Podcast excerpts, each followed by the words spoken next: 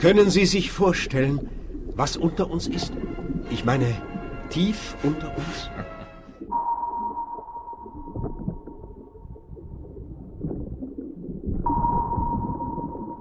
Wenn Sie wollen, werde ich bis in die tiefsten Bereiche vorstoßen.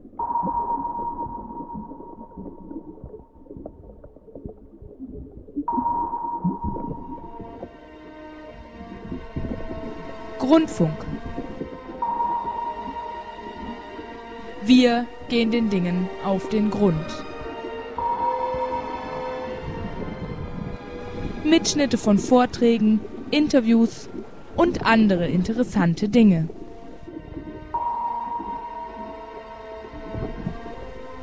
Eine Sendung der Politik- und Inforedaktion des Bermudafunk. Bermudafunk, das freie Radio Rhein-Neckar, ist zu hören auf der 89,6 in Mannheim und der 105,4 in Heidelberg. Es ist interessant, wenn auch bei Weitem nicht vollständig.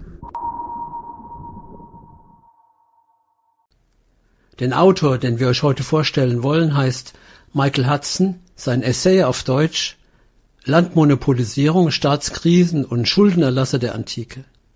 Michael Hudson ist ein recht vielseitiger Mensch. Schon seine Biografie liest sich spannend. Sohn linksradikaler Eltern aus Boston. Er selbst ist Leo Trotzkis Patensohn. Der Eispickel, mit dem der Revolutionär ermordet wurde, gehörte seiner Tante. Später studierte Hudson Literatur und so wurde ihm auch die Verwaltung der US-Rechte aus den Werken des ungarischen Marxisten Georg Lukács anvertraut. Später, nach dem Tod der Witwe Trotzkis, Natalia Sedova 1962, sollte er dasselbe mit Trotzkis Schriften machen. Aber kein Verlag interessierte sich Anfang der 60er Jahre sonderlich für Trotzki.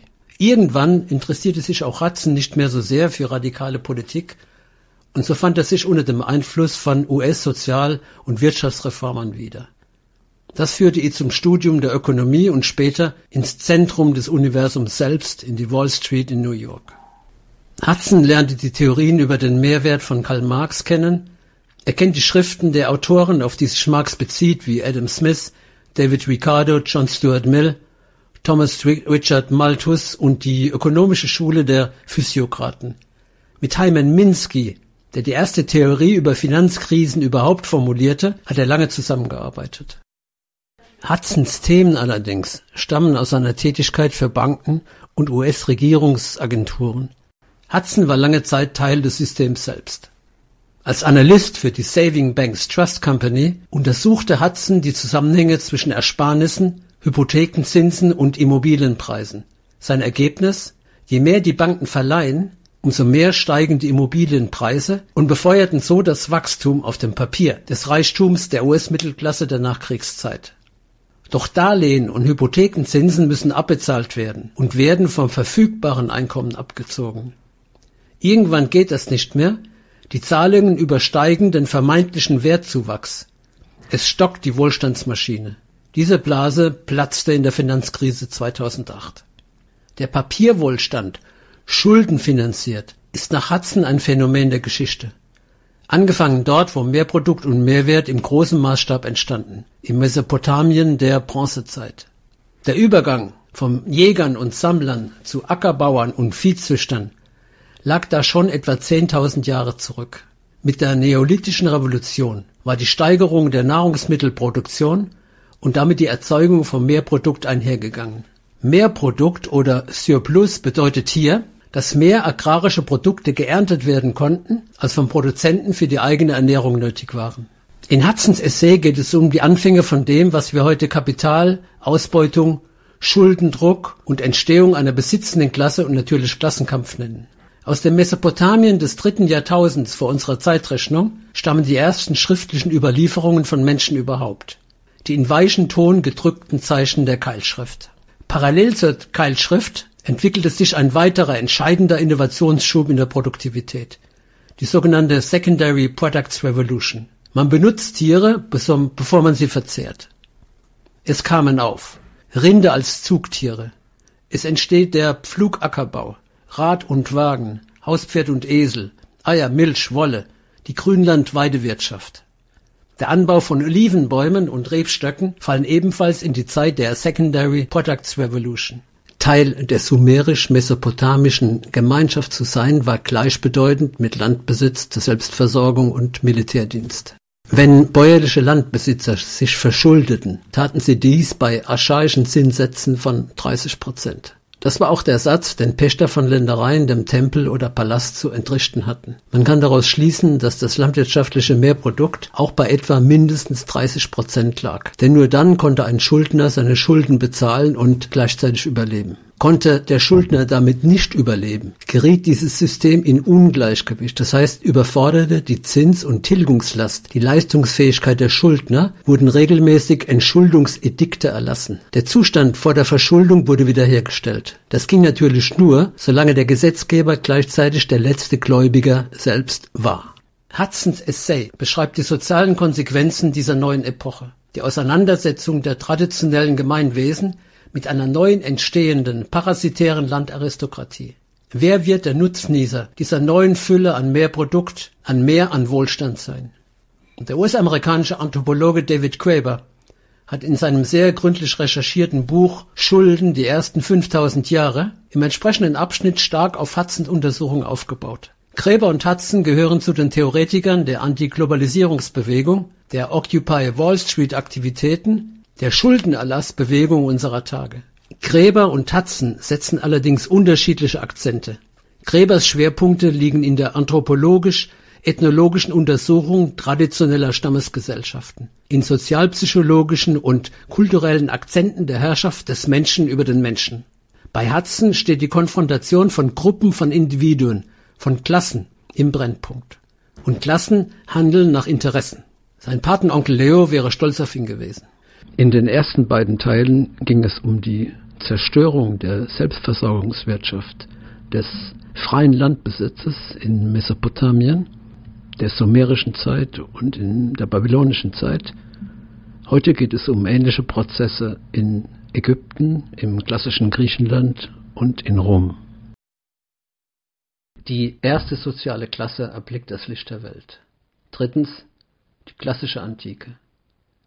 Die periodischen Erneuerungen der Ordnung überlebten nicht die Bronzezeit außerhalb des Nahen Ostens und Ägyptens. Statt gemeinschaftliche, autonome öffentliche Sektoren zu schaffen, konzentrierten sich in Griechenland und Rom Unternehmen, Landrente und zinstragende Schulden die Haushalte der Lokalmächtigen Dafür musste in der Ägäis und in Italien keine existierende Tempel oder Palastautorität beschnitten werden, denn nur im südlichen Mesopotamien war die Tradition eines starken, zentralisierten öffentlichen Sektors entstanden, der sich nach und nach im ganzen Nahen Osten verbreitet hatte. Die mykenischen Paläste waren eine hybride Mischform und keine von ihnen überlebte bis nach 1200 vor Christus Überall da, wo in Griechenland und im südlichen Italien lokal Häuptlingskönige aus den Erschütterungen des sogenannten Dunklen Zeitalters von 1200 bis 750 vor Christus erwachsen waren, wurden sie von der Landaristokratie wieder entmachtet, ähnlich wie Englands Aristokratie die königliche Macht ab dem 13. Jahrhundert beschnitt zum Guten wie zum Schlechten ersetzten diese Aristokratien die zentrale Macht mit ihrer eigenen ökonomischen Kontrolle, unter der keine zentrale Autorität die ökonomische Balance und Ordnung wiederherstellen konnte, wenn diese durch die Dynamik von Schulden und oligarchischer Macht gestört waren. Die sich ausbreitende Polarisierung zwischen Arm und Reich wurde am deutlichsten in der Auseinandersetzung zwischen Gläubigern und Schuldnern sichtbar, die schließlich in einer Polarisierung zwischen Großgrundbesitzern und enteigneten Abhängigen und Sklaven endete. Die biblischen Beispiele, wie sie etwa Jesaja 5, 8 bis 9 beklagt, reflektiert eine Polarisierung, die besonders in Rom deutlich wurde Italien war im frühen ersten Jahrhundert vor Christus tatsächlich der westlichste Randbereich eines immer noch lebensfähigen levantischen Systems. Aus Spanien, Karthago und anderen phönizischen Kolonien tauchten Quellen aber erst nach der römischen Eroberung dieser Gebiete in den Aufzeichnungen auf. Als peripherer Bereich schuf Rom nie die Mechanismen, die Selbstversorgung wie in Mesopotamien oder der Levante bewahrte. Anstelle von Schuldenerlassen finden wir hier einen unumkehrbaren Schuldendienst. Keine Proklamationen der Wiederherstellung der ökonomischen Ordnung lassen sich finden, keine Zeitbegrenzung in der Schuldknechtschaft, keine Aberkennung des Rechts des Kreditors oder anderer reichen Käufer bei einer Zwangsversteigerung. Das führte in Rom zur extremsten und ungemildertsten Oligarchie des Altertums. Volkstyrannen nutzten die Schulden- und Landkrise zur Machtübernahme im Griechenland des 7. Jahrhunderts. Die klassischen griechischen und römischen Stadtstaaten wurden zu geschlossenen, auf Erbschaft beruhenden Institutionen im Gegensatz zu offeneren Gemeinschaftssystemen wie etwa das mittelalterliche Irland oder Rom bei seiner Gründung. Weitgehend verantwortlich für die Beschränkung des Erwerbs der Stadtbürgerschaft war das Phänomen der siegreichen Warlords, die Banden von Anhängern anführten, einheimische Völker unterwarfen und deren Land in Besitz nahmen die Stadtbürgerschaft im klassisch-antiken Zeitalter zusammen mit militärischem und sozialem Rang wurde durch den Landbesitz des Einzelnen definiert. Solons Gesetze beschreiben genau die Regelungen für Athen. In den Jahrhunderten, die zum klassischen Zeitalter führten, teilten die Banden der Warlords das griechische Agrarland unter sich auf, zu Beginn auf einer mehr oder weniger egalitären Basis doch bis zum 7. Jahrhundert vor Christus war das Land bereits in den Händen wohlhabender aristokratischer Familien konzentriert. Dieses Phänomen scheint verbunden zu sein mit der Ausbreitung zinsbelasteter Schulden in der Levante durch phönizische und syrische Händler. Doch sind Details nicht überliefert. Bekannt ist, dass Kypselos 657 in Korinth die Macht übernahm die in der Stadt herrschenden Bakchiaden vertrieb, das Land aufteilte und die agrarischen Schulden erließ. Seine Nachfolger blieben bis 580 an der Macht.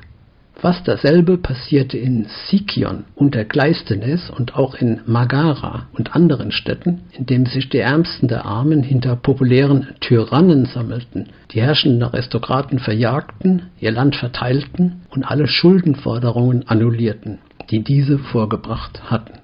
Nur angesichts einer militärischen Bedrängnis kamen die wohlhabenden Klassen auf die Idee, ihr Land mit den Bewohnern der Städte zu teilen und auf breiter Front Schulden zu erlassen. Erklärtes Ziel bereits in dieser Zeit bestand keineswegs darin, die soziale Solidarität aufrechtzuerhalten, sondern einfach darin, die Schuldner, deren Reihen schon bald die gesamte Stadtbürgerschaft umschloss, davon abzuhalten, zu den Eindringlingen überzulaufen, weil diese ihnen einen allgemeinen Schuldenerlass und die Neuverteilung des Landes versprechen würden. Der militärische Krieg der Krieg der Klassen und der finanzielle Krieg waren damit unentwirrbar miteinander verwoben, da bewaffnete Auseinandersetzungen vor dem Hintergrund eines andauernden Krieges zwischen Arm und Reich, Oligarchie und Demos stattfanden. Aeneas Tacticus 357 v. Chr. in seinem Buch über Kriegsführung, Verteidigung und Befestigungsmaßnahmen ordnete mehr als die Hälfte der Kriegsanstrengungen der Verhinderungen von Verrat und dem Zuvorkommen von Revolten zu. Die Menschen, für die er sein Kriegshandbuch schrieb, schwebten tatsächlich in ständiger Bedrohung durch Feinde innerhalb der eigenen Mauern. Ein Übel, das eher akuter wurde, wenn Feinde außerhalb die Existenz des Staates selbst bedrohten. In Taktikus eigenen Worten, Zitat, ist es von allerhöchster Bedeutung, die Massen der Bürger zu einer Haltung der Loyalität zu bewegen, sowohl durch die direkte Überzeugung als auch im Fallen von Schuldnern durch die Reduzierung oder den vollständigen Erlass von Zinsen oder im Fall besonderer Gefahr von Teilen der Hauptforderung oder selbst von allem, wenn nötig, denn diese Männer sind die furchtbarsten Gegner. Eine angemessene Versorgung muss auch denen gewährt werden, denen es am lebensnotwendigsten fehlt. Zitat Ende.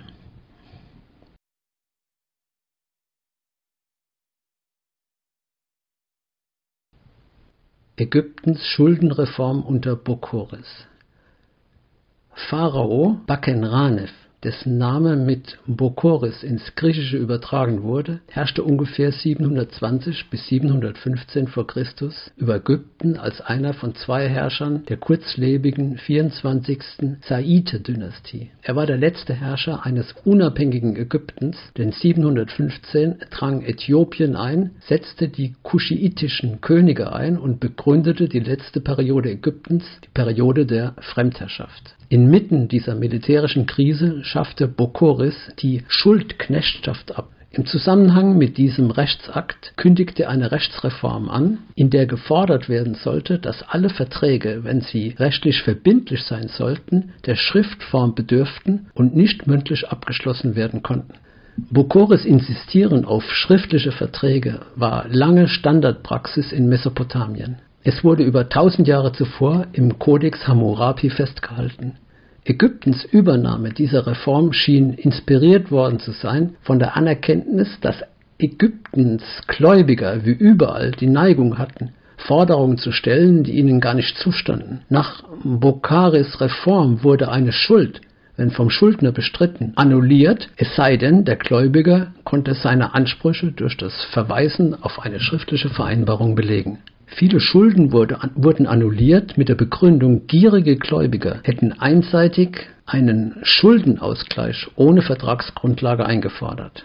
Wie unsere Quelle Diodorus von Sizilien das Ergebnis zusammenfasste, Zitat, wenn Männer, die sich Geld geliehen hatte, ohne einen Schuldschein zu unterschreiben, ihre Verschuldung bestritten, mussten sie nur einen Eid ablegen und schon waren sie ihre Verbindlichkeiten los. Ende des Zitats. Das Insistieren auf schriftliche Verträge scheint bis in die bartholomäische Zeit in Kraft geblieben zu sein. Verträge, die persönliche Verbindlichkeiten dokumentierten, waren angesichts der Tendenz von Kreditoren zur Übertreibung der Verschuldung notwendig. Und genau diesem Umstand nämlich dass ab der altbabylonischen Periode aufwärts der Schutz der Schuldner durch das Insistieren auf angemessene Dokumentation durchgesetzt wurde, verdanken es Archäologen, dass sie auffällig viele Schuldenaufstellungen in ihren Ausgrabungen zutage gefördert haben Bokoris Reform stoppte einen ernsthaften Missbrauch des Prozesses der Verschuldung durch die Kreditoren, aber sie ging das Schuldenproblem nicht grundlegend an, wie das der Schuldenerlass in Mesopotamien oder Solons Seisachteia taten. Schließlich war es eine Rechtsreform, nur in Ausnahmefällen ein Schuldenerlass es gibt keine Hinweise auf eine Landreform, die das Ausmaß der Abweichung ägyptischen Landbesitzes von Gepflogenheiten der Mittelmeerregion des 7. Jahrhunderts vor Christus dargestellt hätte.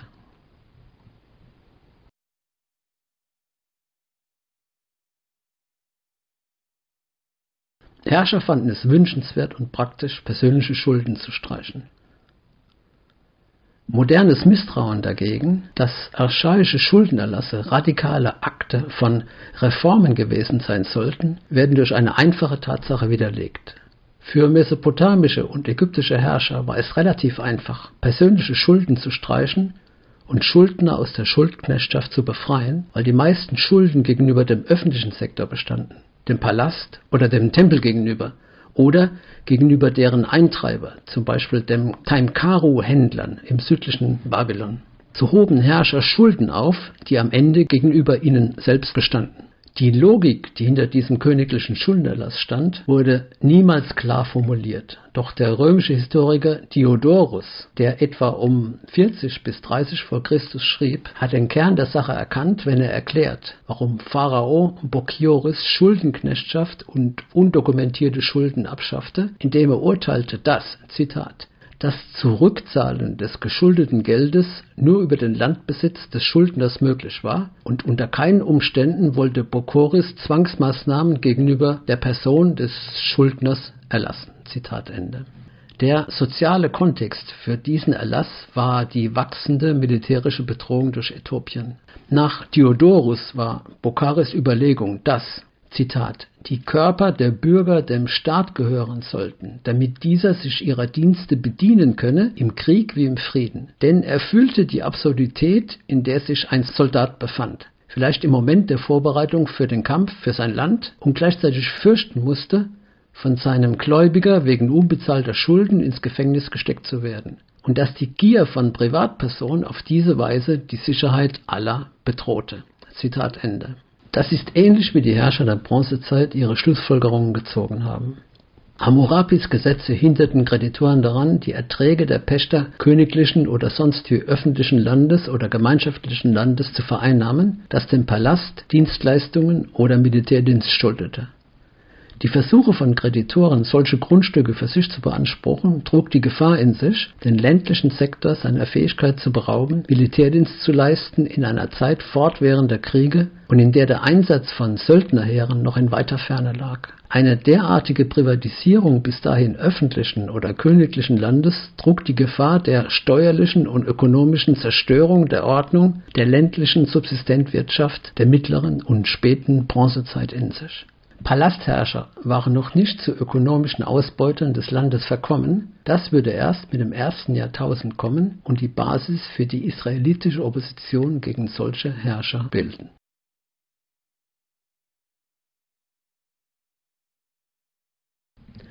Solon befreit das Land die Dinge entwickelten sich hin auf eine ähnliche Krise in Athen des Jahres 594 v. Chr., als die Führer der Stadt in einer Notsituation Solon als Archon I. außergewöhnliche Macht übertrugen er befreite das Land von Schuldenansprüchen, befreite Athener, die in Schuldknechtschaft geraten und selbst als Sklaven verkauft wurden, und untersagte dauerhafte Schuldknechtschaft für die Bürger Athens. Athen verbot darüber hinaus den Fremdenbesitz von Land und hinderte dadurch ortsfremde Kreditoren daran, Geld gegen die Verpfändung von Land zu verleihen und dann das Land zu enteignen. Die meisten Geldverleiher, Bankiers des 6. und 5. Jahrhunderts vor Christus waren Ausländer. Gleichwohl konnten Stadtbürgerrechte durch Schulden an einheimische Kreditoren und die daraus folgende Enteignung des Landes genommen werden. In dem Maß wie Hindernisse gegen einen großflächigen Zugriff auf das Land abgebaut wurden, wurden auch die Garantien für die ökonomische Freiheit brüchiger,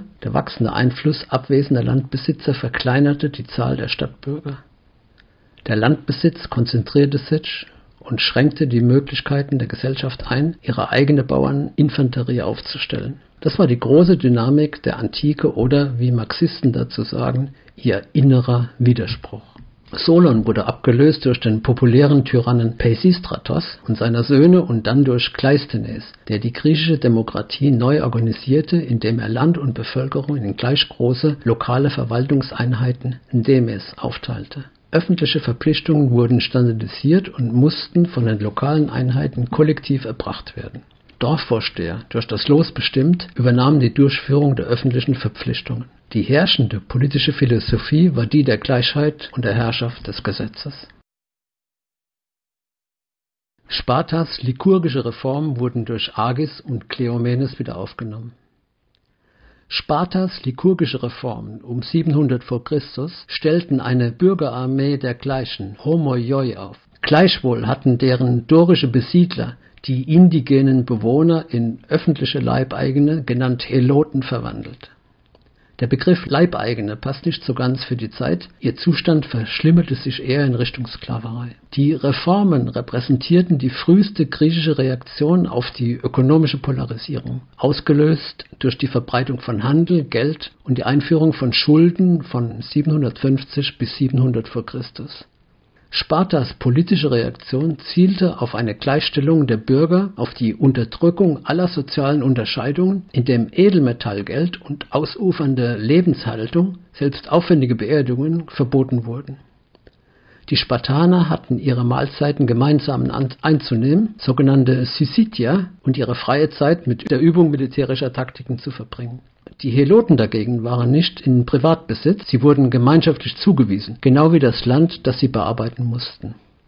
Das erhoffte ökonomische Gleichgewicht wurde durch Spartas militärischen Erfolg im Peloponnesischen Krieg gegen Athen dessen Verbündete zunichte gemacht. Der Sieg zog die Reichen an, füllte das Land mit monetärem Gold und Silber und ermöglichte das Erstehen einer Oligarchie. Es scheint, dass gegen Ende des Krieges oder kurz danach das Gesetz des Epitadeus erlaubte, dass Subsistenzflächen (Kleros) anders als durch Vererbung ihren Besitzer wechselten. Tatsächlich setzten wohlhabende Spartaner auf das gleiche legale Schlupfloch, das tausend Jahre zuvor in Babylon und Nuzi entwickelt wurde: testamentarisches Vermachen des Landes an wohlhabende Käufer (Kreditoren). Im Falle Spartas war es dazu nicht notwendig, dass der Verkäufer Schuldner so weit gehen musste, seinen Kreditor zu adoptieren. Der Schuldner konnte sein Anwesen einfach gegen ein Geldgeschenk oder für irgendetwas anderes vererben.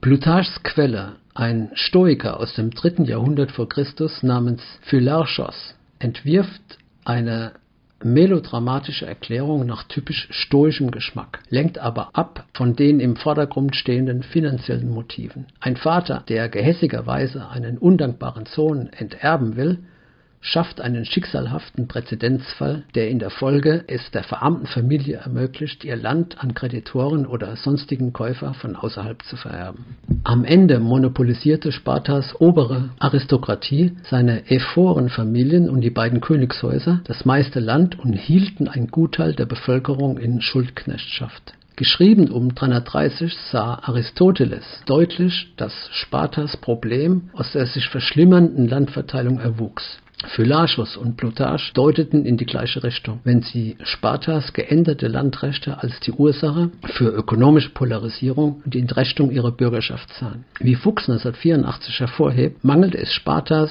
an Soldatenbürgern, nicht an Bevölkerung an sich. Es gibt keinen Hinweis antiker Schreiber, die die Probleme, die durch die ungleiche Landverteilung verursacht waren, auf nicht ökonomische Ursachen wie etwa nicht wieder gutzumachende Niederlagen in Kriegen, Unfruchtbarkeit von Spartas Frauen, Gefahr der Inzucht usw. So zurückführten, was in der modernen Geschichtsschreibung eine große Rolle spielt. Vielmehr beschreibt Plutarch, wie die Spartaner mit den Gesetzesschriften, die Retra von Epistadäus, Zitat, sich aus Gier befriedigten und dadurch die wertvollsten Einrichtungen des Staates zerstören. Durch die Verbindung von direktem Landerwerb und Wucher übernahmen die Reichen ohne Skrupel alles in ihre eigenen Hände, schnitten die rechtmäßigen Erben von ihrer Erbfolge ab und der ganze Reichtum floss zu den wenigen, die Allgemeinheit verarmte und verelendete.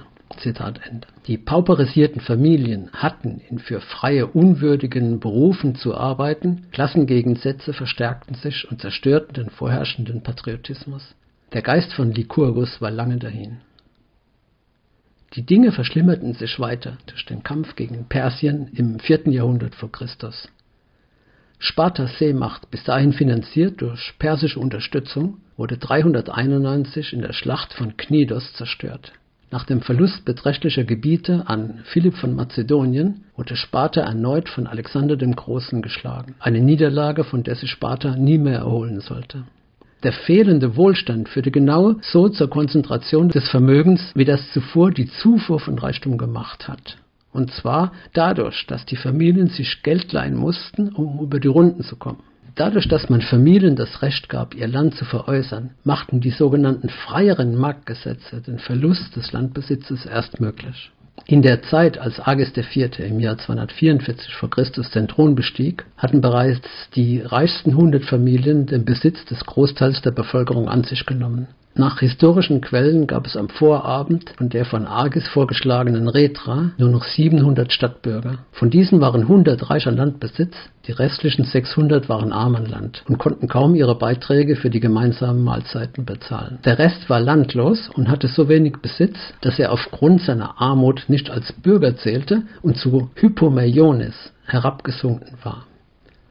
Agis und dessen Nachfolger Kleomenes III. wollten die traditionelle Lebensweise wiederherstellen, indem sie die Schulden erlassen und in Kleomenes Fall die Klassen der Euphoren ganz abschaffen wollten. Denn Perioken, die um die Stadt siedelten, sollten Bürgerrechte gewährt werden, die Heloten sollten befreit werden. Doch Agis wurde vom Lager der Oligarchen ermordet und Kleomenes ins Exil nach Ägypten gezwungen. Ein Bürgerkrieg brach aus, der den antioligarchischen Tyrannen Nabis an die Macht brachte. Nach Plutarch wollte Agis wieder eine Bürgerarmee in einer Stärke von 4500 Mann aufstellen. Jeder von ihnen sollte sein eigenes Klerus, Grundstück besitzen, wäre von allen Schulden befreit und würde im Geiste Lykurgs in quasi spartanischer Gleichheit trainiert werden. Und weil so viele Bürger Spartas ihre Bürgerrechte verloren hatten, wurden viele Periokoi und Xenoi, also die außerhalb Siedelten und die Fremden, in das neu geschaffene viereinhalbtausend Mann Heer aufgenommen und jedem Aufgenommenen sollte ein Grundstück zur Selbstversorgung zugewiesen werden, was gleichbedeutend war mit der Gewährung von Stadtbürgerrechten. Agis schlug in den Worten Plutarchs vor, Zitat, dass jeder frei von Schulden sein soll und dass Spartas Land in 4500 gleich große Grundstücke und das umliegende Land noch einmal in 15.000 Grundstücke aufgeteilt und an die verteilt wird, die in der Lage waren, als schwer bewaffnete Soldaten zu dienen. Die in Sparta geborenen kämen als erste zum Zuge. 15 Kompanien aus Soldaten sollten gebildet werden, mit Ernährung und Disziplin im Einklang mit den Gesetzen Lykurgs. Zitat Ende.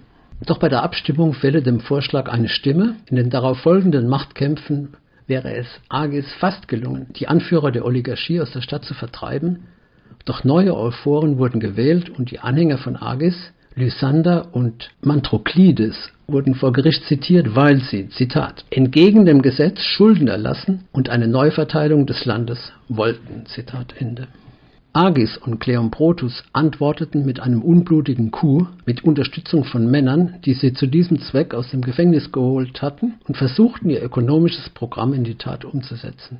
Ein völlig überschuldeter Landbesitzer aber überzeugte Agis, sein Programm in zwei Teile aufzuteilen. Zuerst die Schulden zu erlassen, ohne gleichzeitig das Land zu verteilen.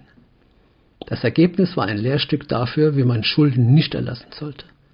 Wohlhabenden Landbesitzern gelang es dadurch, ihr Land vor Belastungen zu befreien, während die landlose Bevölkerung zwar ihre Schulden los war, allerdings ohne die versprochene Unterstützung durch die Landzuteilung. Der oligarchische Anführer Leonidas kehrte aus dem Exil zurück und setzte Agis gefangen. Die Euphoren verurteilten ihn zum Tode durch Erwürgen zusammen mit seiner Mutter und Großmutter. Spartas erste Königsmorde. Kleomenes III. knüpfte an den likurgischen Idealismus von Agis an und setzte dessen Programm der Neuverteilung des Landes, der gemeinschaftlichen Mahlzeiten und anderer egalitärer Reformen in die Tat um. Doch in der Zwischenzeit war der Rest Griechenlands Oligarchien in die Hände gefallen. Diese sahen in Spartas Revolution eine Gefahr für ihr eigenes ökonomisches und politisches Bestehen. Der Achaische Bund rief den Herrscher der Makedonier, Antigonos Doson, zu Hilfe um Sparta zu unterdrücken. Antigonus besetzte Sparta 222 v. Chr. und verjagte Kleomenes an den Hof von Ptolemäus III. in Ägypten. Dort beging er im Jahre 220 Selbstmord. Kleomenes Reformen wurden schnell wieder rückgängig gemacht, doch nach dem Bürgerkrieg war es der Tyrann Nabis, der den Adel vernichtete, so wie das in ganz Griechenland des 7. Jahrhunderts vor Christus immer wieder vorgekommen war. Der Aristokrat Polybius beschrieb das so. Nabis und seine Anhänger, Zitat, beseitigten restlos die Mitglieder der königlichen Familien, die noch in Sparta verblieben waren, und verbannte diejenigen Bürger, die sich durch ihren Wohlstand und durch hohe Abstammung von den anderen unterschieden, und verteilte ihr Eigentum und ihre Frauen an seine eigenen Unterstützer und Soldaten. Zitat Ende. Rom war durch antireformerische Städte des Achaischen Bundes in den Konflikt in der Ägäis hineingezogen worden. Die Ereignisse wurden von dort aus aus einer sehr unterschiedlichen Perspektive wie der von Polybius beschrieben, und zwar von dem römischen Geschichtsschreiber Titus Livius, hier in der Wiedergabe von Perry Anderson aus dem Jahr 1974. Zitat dieser letzte Ausbruch der hellenistischen politischen Vitalität wird oft als Anormales wie unbedeutendes Nachspiel des klassischen Griechenlands abgetan. In einer der dramatischsten Konfrontationen der Antike, im genauen Schnittpunkt des Niedergangs Griechenlands und des Aufstiegs Roms, konfrontierte Nabis Quinctus Flaminius, den Befehlshaber der Armee, die mit der Ausrottung des Beispiels spartanischen Aufbegehrens beauftragt war, mit den folgenden deutlichen Worten. Jetzt sagt Nabis, Erwartet nicht, dass Sparta sich euren Gesetzen oder Institutionen unterwirft. Ihr wählt Reiter und Fußtruppen unter den Landbesitzern und nach deren Wunsch, dass wenige durch Wohlstand hervorragen und das gemeine Volk ihnen untertan sei.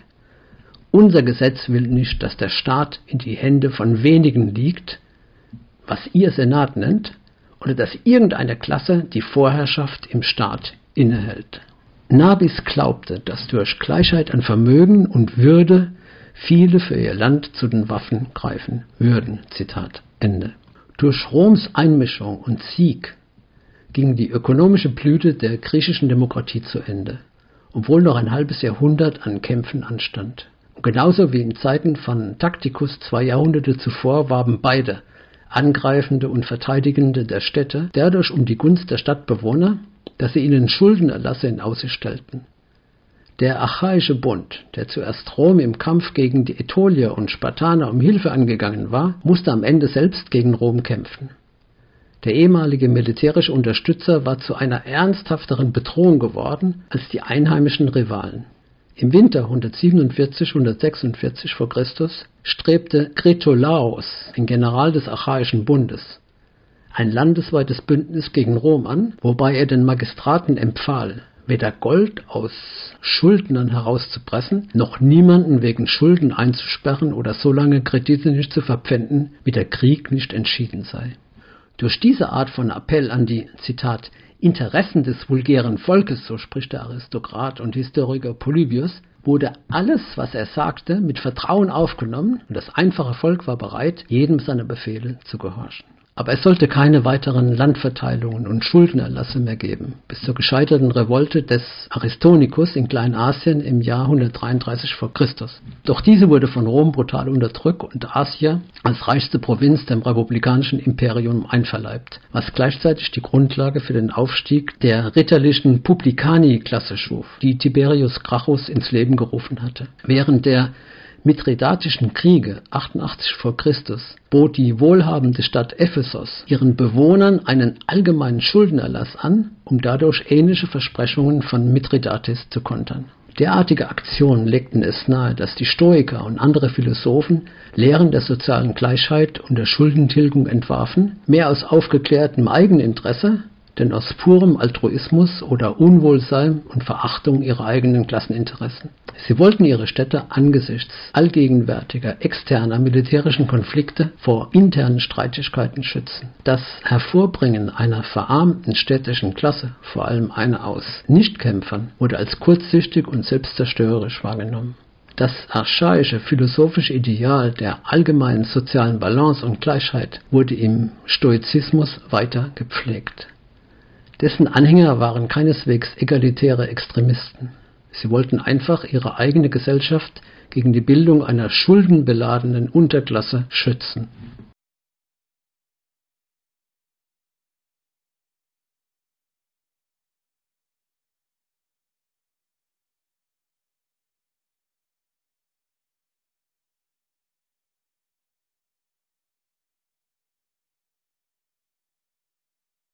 Landmonopolisierung in Rom Die Verhältnisse in Rom waren wenig erfreulich. Schuldknechtschaft war üblich, die Neuverteilung von Land war verpönt, genauso wie der Schuldenerlass. Den Plebejern war es nie gelungen, sich aus dem Würgegriff der Patrizier zu befreien. Die Dinge entwickelten sich besonders unerfreulich für Soldaten, die von ihrem Land weggerufen wurden, um in kaum endenden Kämpfen es Rom ermög zu ermöglichen, ganz Mittelitalien zu erobern. Im Endeffekt kämpfte die Bauernschaft für ihre eigene Enteignung. Ihre Familien wurden in die Verschuldung getrieben und, wie ihr Land, durch die Güter der wohlhabenden Kreditoren absorbiert. Ein zeitgenössischer Weg, dieses Problem zu mildern, bestand darin, Kriegsveteraner auf neuem Land anzusiedeln, entweder auf Territorien, die sie selbst halfen zu erobern, oder auf dem heimischen Ager Publicus Populi, dem Gemeindeland der Stadt Rom. Doch Roms Kampf auf Leben und Tod mit Karthago änderte die Dinge auf dramatische Weise. Gegen Ende des Krieges um 206 v. Chr. rief der Senat alle Familien Rom auf, mit Schmuck oder was sie sonst noch besaßen, zum Kriegserfolg beizutragen. Das Gold und Silber wurde eingeschmolzen im Tempel Juno Moneta, wovon die Wörter Moneten, Moneda und Money herrühren, um Münzen zu prägen, mit denen Söldner bezahlt wurden, die halfen, Karthago zu besiegen. Doch nachdem der Krieg gewonnen war, verlangten die Aristokraten, dass ihre Spenden als Anleihe betrachtet wurde. Die Staatskasse war bereits geplündert und alles, was Rom anzubieten hatte, war der reichlich vorhandene öffentliche Landbesitz, Landbesitz vor allem in der Campagna. Dieser wurde den, den führenden Kriegsfinanziers übertragen, statt es den heimkehrenden Kriegsteilnehmern zuzuteilen. In seinem Buch Hannibals Legacy, Hannibals Erbschaft aus dem Jahr 1965, bezeichnet Arnold Toynbee diese Übertragung als die schändlichste Privatisierung von öffentlichem, von öffentlichem Land im, in der gesamten Antike. Im letzten vorchristlichen Jahrhundert, 133 bis 29 vor Christus, fand sich Rom in einen lang andauernden Bürgerkrieg verwickelt, ausgetragen im Wesentlichen um Schulden und Land. Die Patrizier gewannen und nutzten ihre neu gewonnene politische Macht, um so weit wie möglich die Bevölkerung in die Schuldknechtschaft oder regelrechte Leibeigenschaft auf dem Land zu zwingen. Die Regierung wurde durch die exklusive Rolle der Patrizier im Senat zu einer Allianz der wohlhabenden Familien. In dieser Zeit führte Julius Caesar den Reichen vorbehaltene Gesetze zum persönlichen Bankrott ein, die keine Auswirkungen auf die unteren Klassen hatten. Wenn Kaiser Steuerbefreiungen verkündeten, galten diese nur für die Reichen, nicht für die verarmten Bauern. Den reichsten Familien gelang am Ende die völlige Befreiung von öffentlichen Verpflichtungen, die Grundbesitzer traditionell ihren Gemeinschaften schuldeten. Steuern wurden degressiv veranlagt und die Ökonomie polarisierte sich zwischen arm und reich und untergrub die steuerliche Leistungsfähigkeit des Gemeinwesens. Diese Ereignisse bilden den Hintergrund von Rostovsevs Darstellung dafür, wie die Wirtschaft völlig zum Erliegen kam. Das letztendliche Ziel der Vermögensbildung in der Antike war es, Land zu erwerben.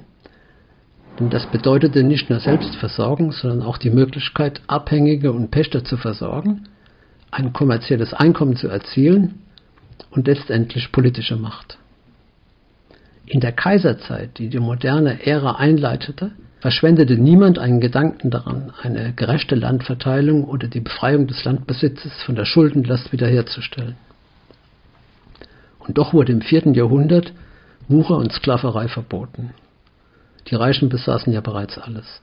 Ihr Ziel im Verbot von Hure und Sklaverei war es schlicht, die Entvölkerung des Landes aufzuhalten und den Nachschub an Soldaten zu gewährleisten, um das zu verteidigen, was von den germanischen Eindringlingen aus dem Norden vom römischen Imperium üblich gelassen worden war. Konstantin verlegte 396 den Sitz des Kaiserreiches nach Byzanz, nach Konstantinopel, dem zweiten oder neuen Rom, und überließ die westliche Hälfte des Imperiums der erbärmlichen Armut und der Subsistenzwirtschaft. Doch gab es einen Hoffnungsschimmer in all dem.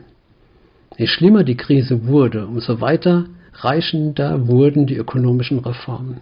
Die kommerziellen Aktivitäten gegen Ende des vierten Jahrhunderts erlahmten derart, dass der größte Schuldenerlass der Geschichte erklärt wurde. Sklaverei wurde völlig verboten, genau wie der Zinswucher. Das Leben auf dem Lande wurde wieder erträglich, allerdings weitgehend auf der Grundlage der Subsistenzwirtschaft. Die Sklaven der römischen Latifundien wurden zu Knechten, Koloni mit eigenen Hütten.